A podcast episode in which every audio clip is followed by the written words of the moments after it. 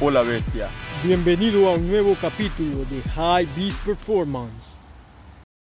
Bueno, nos encontramos aquí en otro maravilloso día y con un nuevo tema para compartir con ustedes. Bienvenidos, nos encontramos aquí con nuestro compañero Simón. Muy buenos días Roger, muy buenos días a ti que nos estás escuchando y muchas gracias por siempre estar atento a nuevo conocimiento. Bueno, el tema que vamos a tocar hoy día es la hipertrofia o ganancia, la ganancia muscular. Sí, exacto. Y bueno, vamos a empezar abriendo el tema con la hipertrofia muscular o también solo conocida como hipertrofia. Eh, hablamos de que este es el aumento de masa muscular. Cuando tú quieres aumentar masa muscular, el término correcto es hipertrofia. Estás hipertrofiando tus músculos. ¿A qué se debe esto? Porque cuando tú... Hay muchos factores, principalmente creo que es el que se rompe tus músculos, ¿cierto? Sí, exactamente, sí, cuando tú haces, rompes... Y creo que más que importante que solo romper el músculo también es con qué lo nutres y el tiempo de descanso que tiene para que tu cuerpo pueda reparar esos tejidos. Son una de las, creo que sí, pues, ahorita que lo mencionas, son los tres principios básicos, diría, para, para generar esta hipertrofia de buena manera. El descanso, la nutrición y la manera en la que trabajas el músculo para que se desarrolle.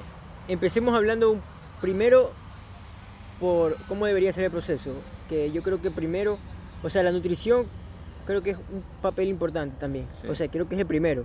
Luego viene eh, el estrés muscular o el rompimiento de esas fibras y luego el descanso.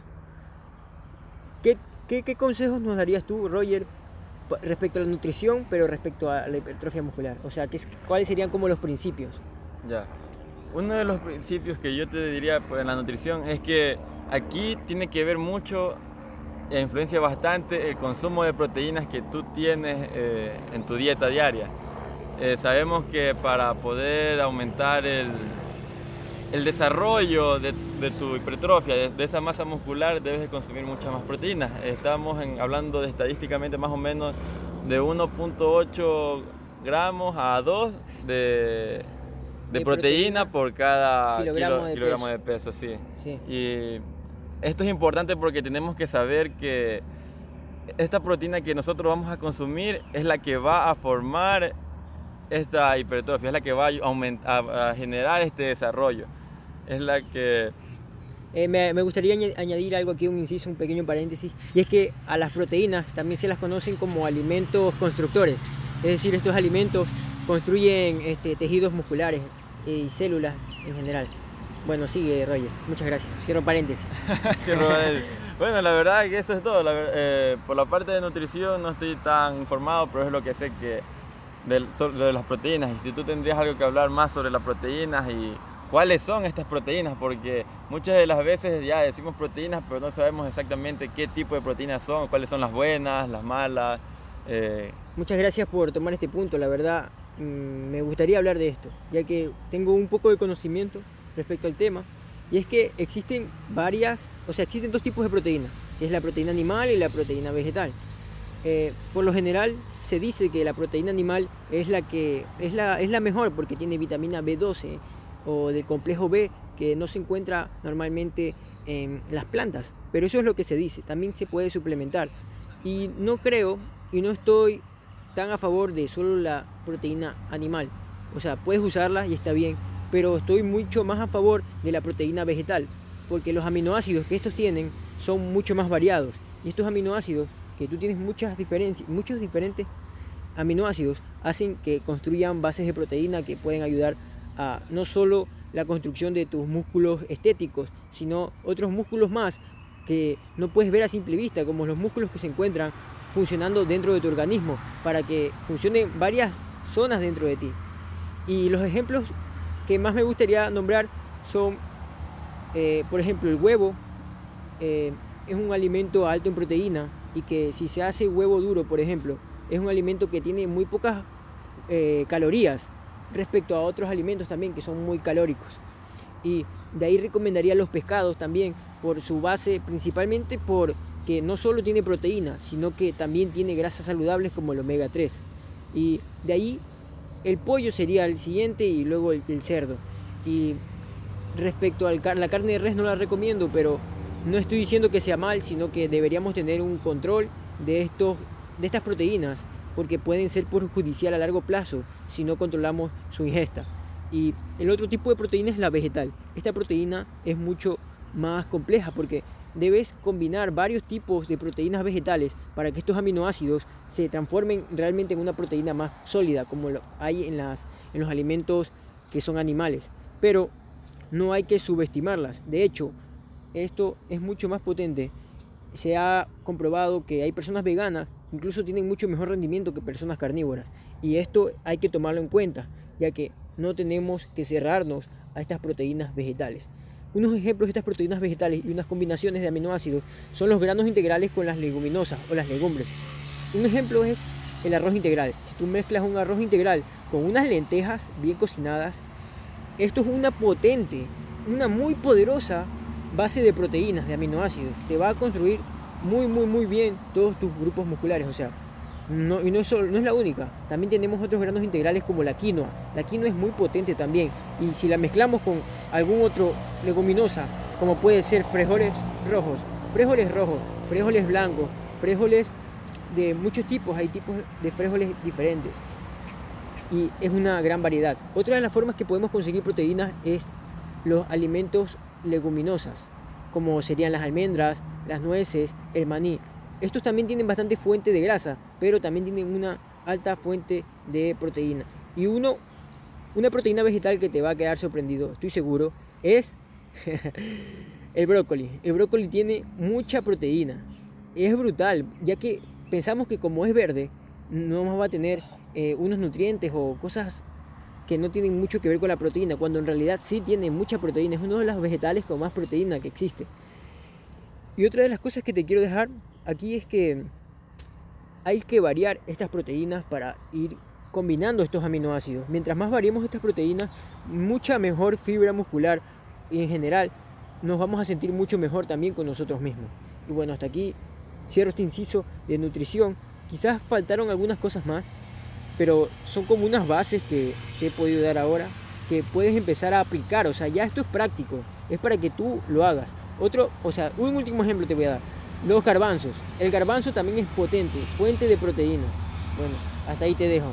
El siguiente punto que vamos a tratar sería un poco la hipertrofia. El desarrollo cómo muscular. Se, cómo se rompen estas fibras. Cómo generamos este, este aumento, ya hablando de la parte física en el entrenamiento. Y bueno, primero para esto debemos de saber que al hablar de de fibras musculares tenemos que saber que existen tres tipos de fibras musculares, que son las la tipo 1, tipo 2 y tipo 3.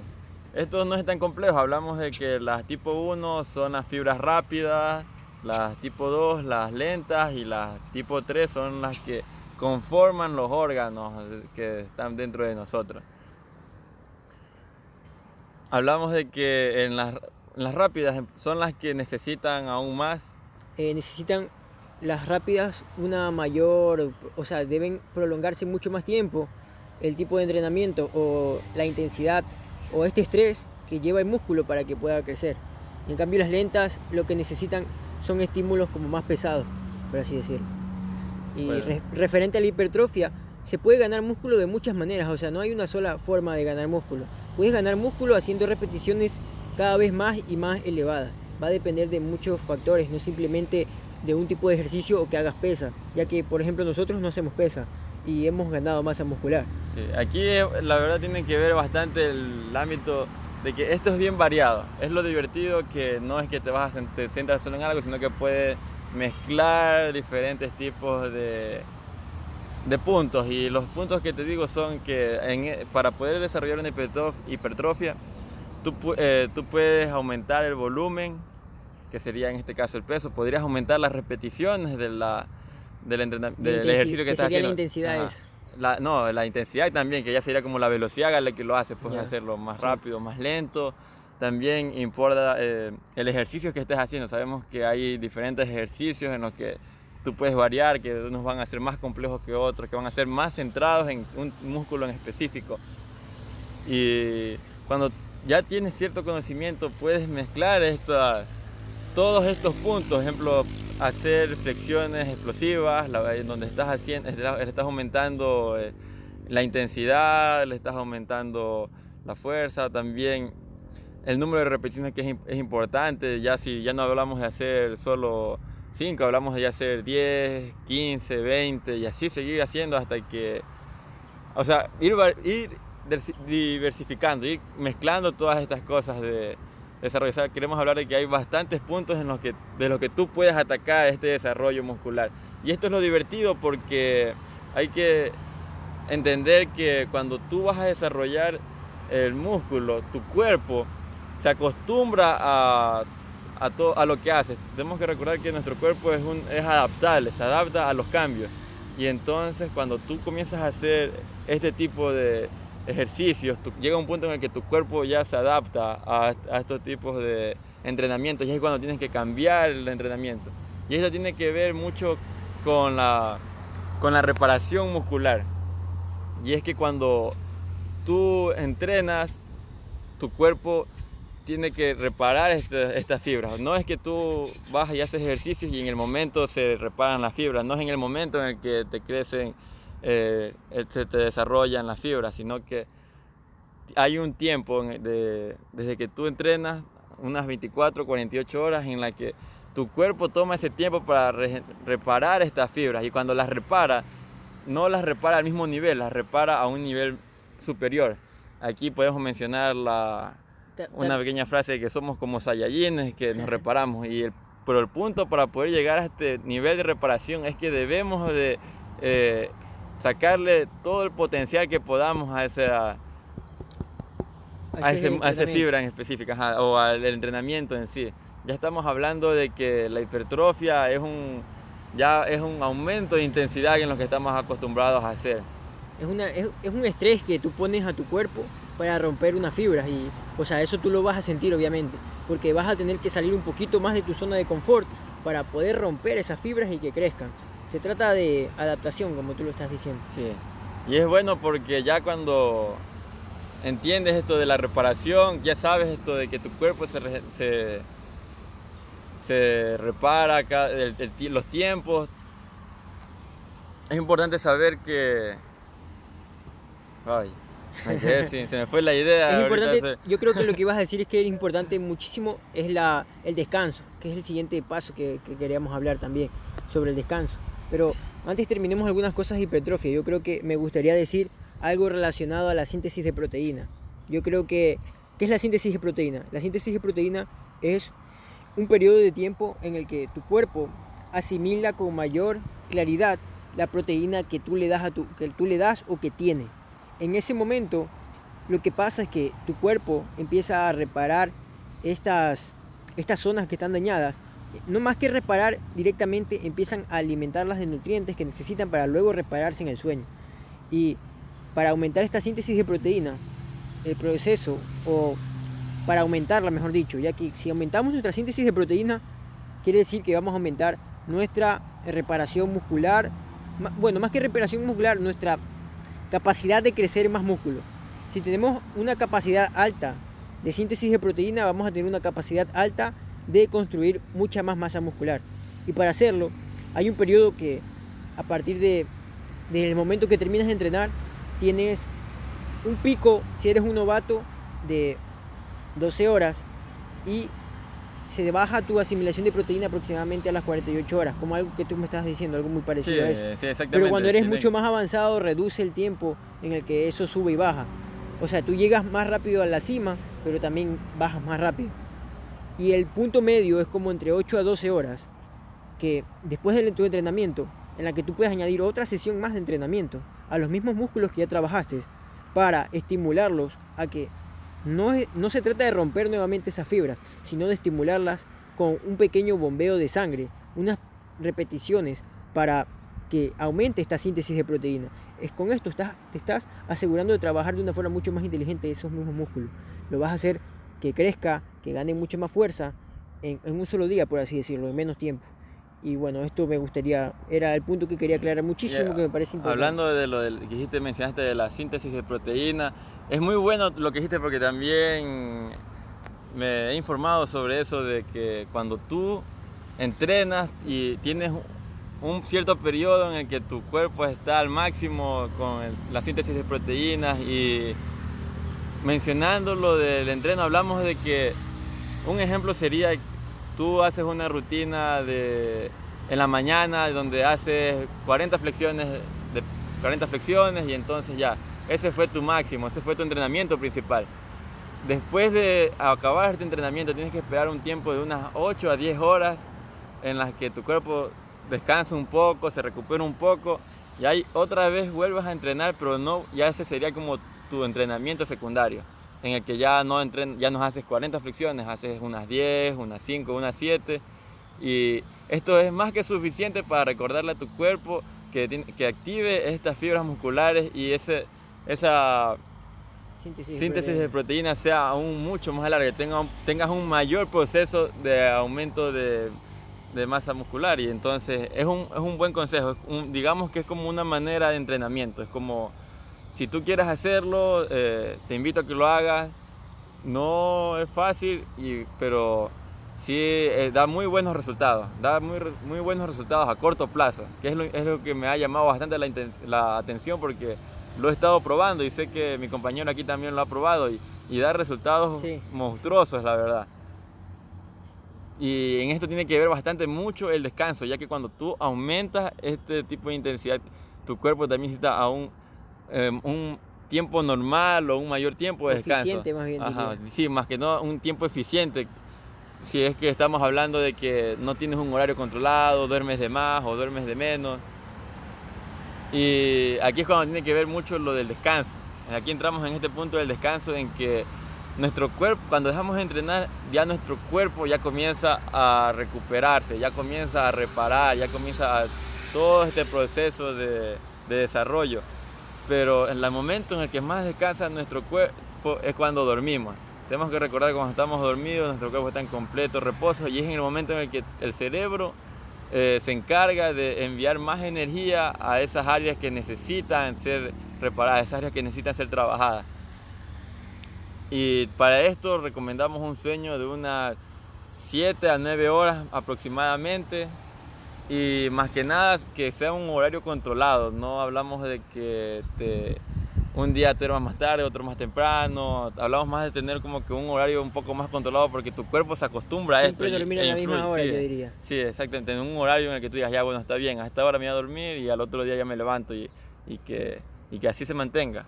Claro que no omitimos que esto se puede romper de vez en cuando por el resto de actividades, ya que nosotros no, no vamos a vivir por el ejercicio, tenemos una vida que, que, llevar, pero sí es importante tener un control lo, lo más... Va a depender también del resultado que tú quieras, o sea, si tú quieres el resultado realmente de eso, vas a hacerlo, eso es tu parte de tu vida.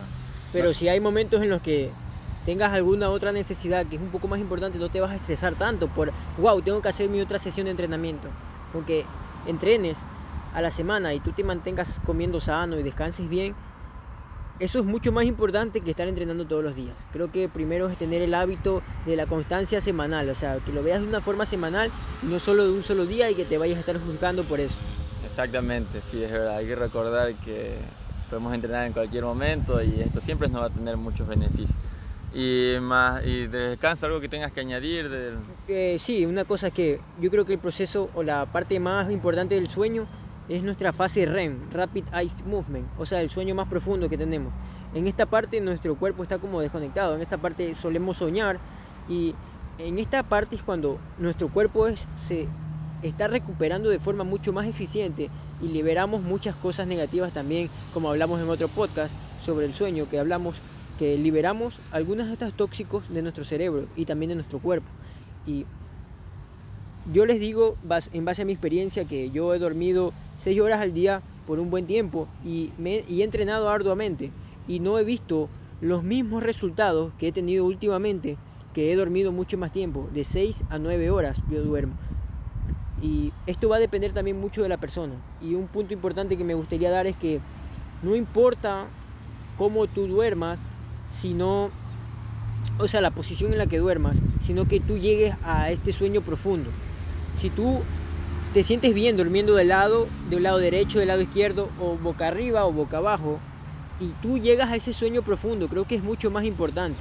porque en ese sueño profundo es cuando tú te vas a recuperar y vas a tener realmente los beneficios del sueño, ya que el sueño es, para mí es un regalo de la naturaleza que tenemos para recuperarnos, para recargar baterías, para eliminar cosas negativas de nuestro cuerpo y por eso la importancia respecto a la masa muscular también.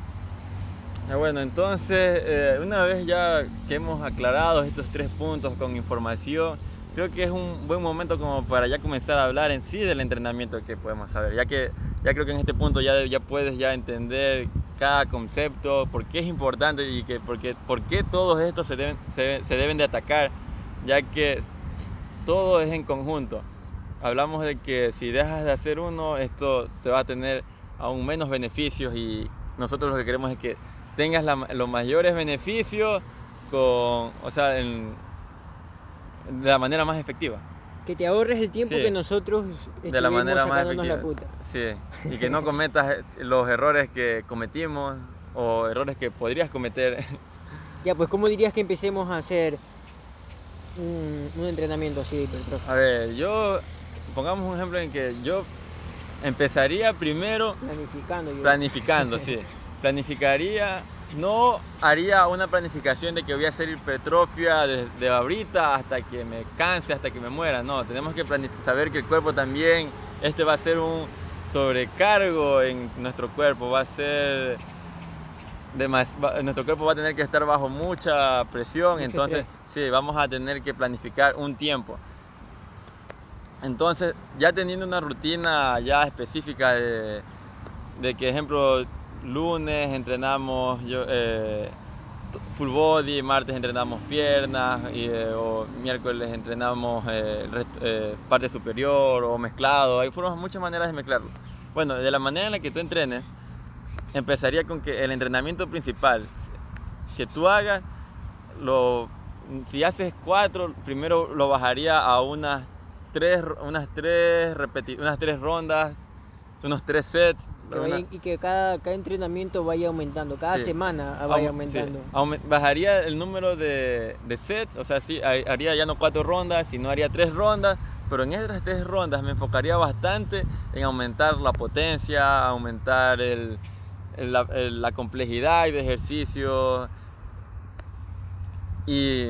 Me gustaría hacer un inciso aquí, y es que yo creo que esto es un hábito.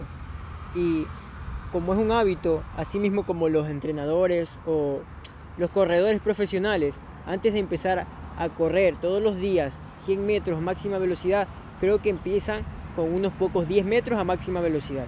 Y cada día van aumentando un poquito más. Esto lo que hace es que tú sientas, y esto es lo que está diciendo Roger, que tú sientas que estás progresando cada vez. Y no que el primer día hiciste muchísimo, luego el resto del día baja tu rendimiento y te vas a sentir muy, mal porque vas a tener un feedback negativo, vas a tener una retroalimentación negativa y vas a pensar que, o sea, que eres tú el que no sirves o algo así, o te vas a juzgar. Y es más fácil a largo plazo si empiezas poco a poco y eso lo vas construyendo con el tiempo, cada vez vas aumentando progresivamente. Exactamente, es, es, es muy bueno que lo hayas dejado claro, queremos que no empieces, o sea, si te sientes en la capacidad de empezar con mucho más, ya esto ya depende de ti de los límites que tú te pongas, pero hablando desde un nivel para iniciar, te recomendaría empezar así con tres rondas al principio de tu entrenamiento principal y ya cuando sea este segundo entrenamiento, que es, después de 10 a 12 horas, ya no hagas tres, hagas, hagas dos y no de la misma manera que hiciste al principio. Por ejemplo, sabemos que en el, el, entrenamiento principal es en el que más debemos de ponerle potencia, en el que debemos respetar los tiempos que nos ponemos de descanso, eh, hacer al máximo, dando lo mejor que podamos de nosotros. Ya, en este, ya cuando tocamos este segundo entrenamiento hablamos de hacer un poco más relajado, no tanto por sacar potencia, sino por hacer el ejercicio, como recordar hacer el ejercicio. Y esto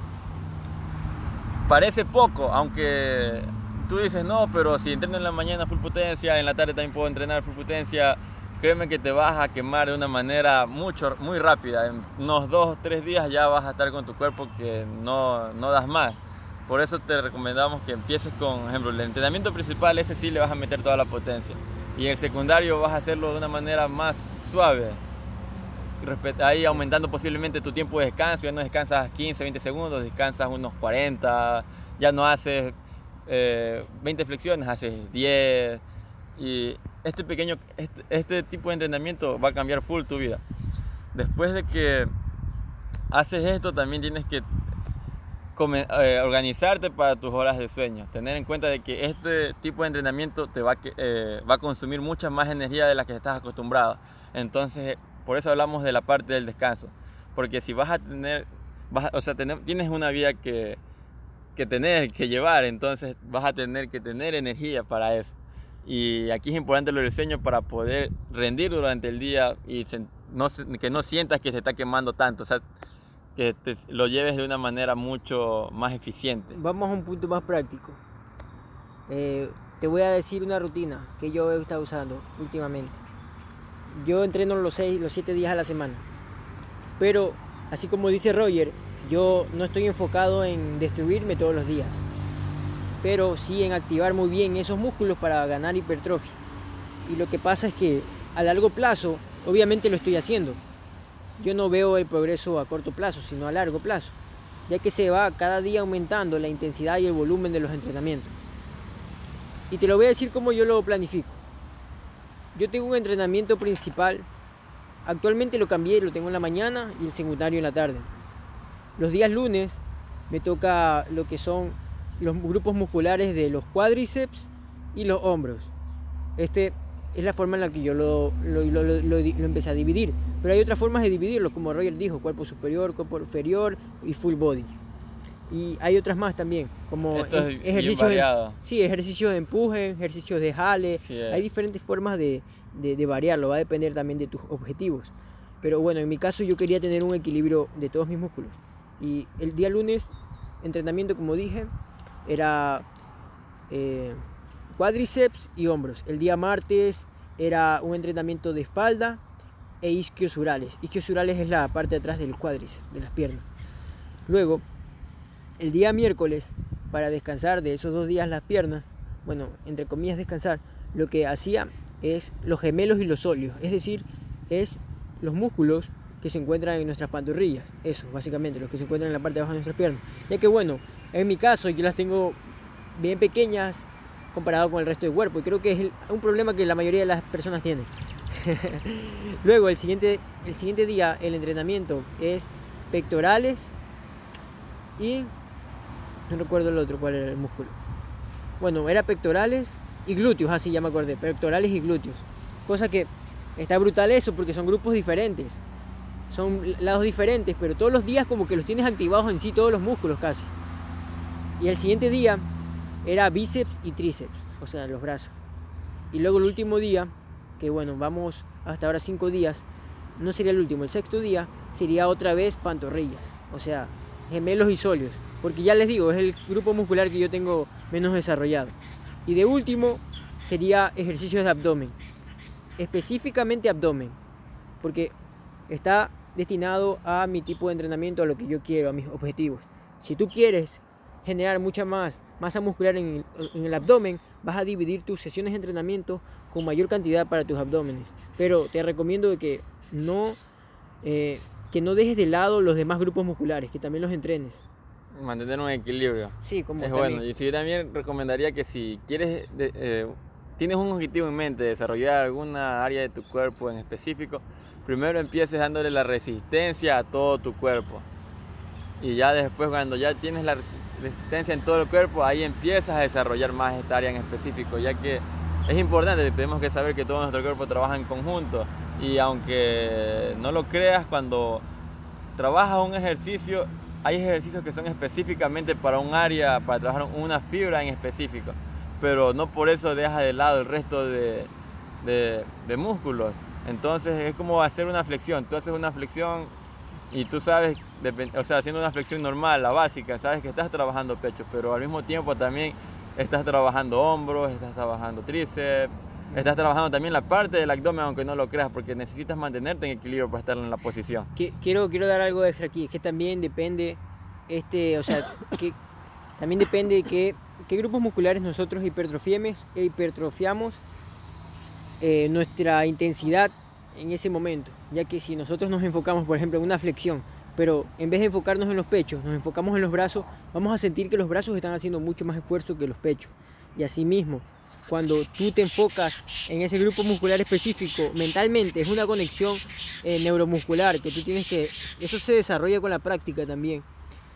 Tú vas a poder enfocarte más en un grupo muscular que en otro si tú estás haciendo algún tipo de ejercicio. Aquí es muy importante la técnica para, si queremos llegar a hacer este tipo de hipertrofia, no podemos empezar desde cero, tenemos que ya tener los principios básicos de los ejercicios, técnicas y esto. Y bueno, eh, creo que eso es todo lo que tenemos por añadir por ahora. O sea, que ataques estos tres puntos, la nutrición, el desarrollo muscular y el descanso. Que no olvides que todos son importantes y hacen un conjunto para llegar a ese objetivo tan deseado. Y bueno, yo ya lo cerré. sí, tenemos algo que nuestro compañero aquí ya quiere añadir. Bueno, yo estuve escuchando todo lo que ellos hablaron porque realmente no conocía mucho del tema, estaba bastante centrado y realmente los puntos precisos, tal vez hay ciertas cosas que se escapen, pero los puntos principales son los precisos. Y algo ahí nomás, solo algo mínimo para añadir, que tomen agua en abundancia, prácticamente hasta que ya literalmente sientan que su cuerpo es una masa de agua. Porque el agua es el líquido que mejor los va a recomponer de todo este cansancio. Muy bueno ese punto, me, gustó también. hay que tomar mucha agua. Te da mucha energía y bueno, ya lo dijimos. Esperamos que, que te hayan servido y bueno, habrá, habrá muchas más cosas que hablemos luego respecto al tema y que tengas un excelente día. Gracias, que seas una bestia de alto rendimiento. Nos despedimos.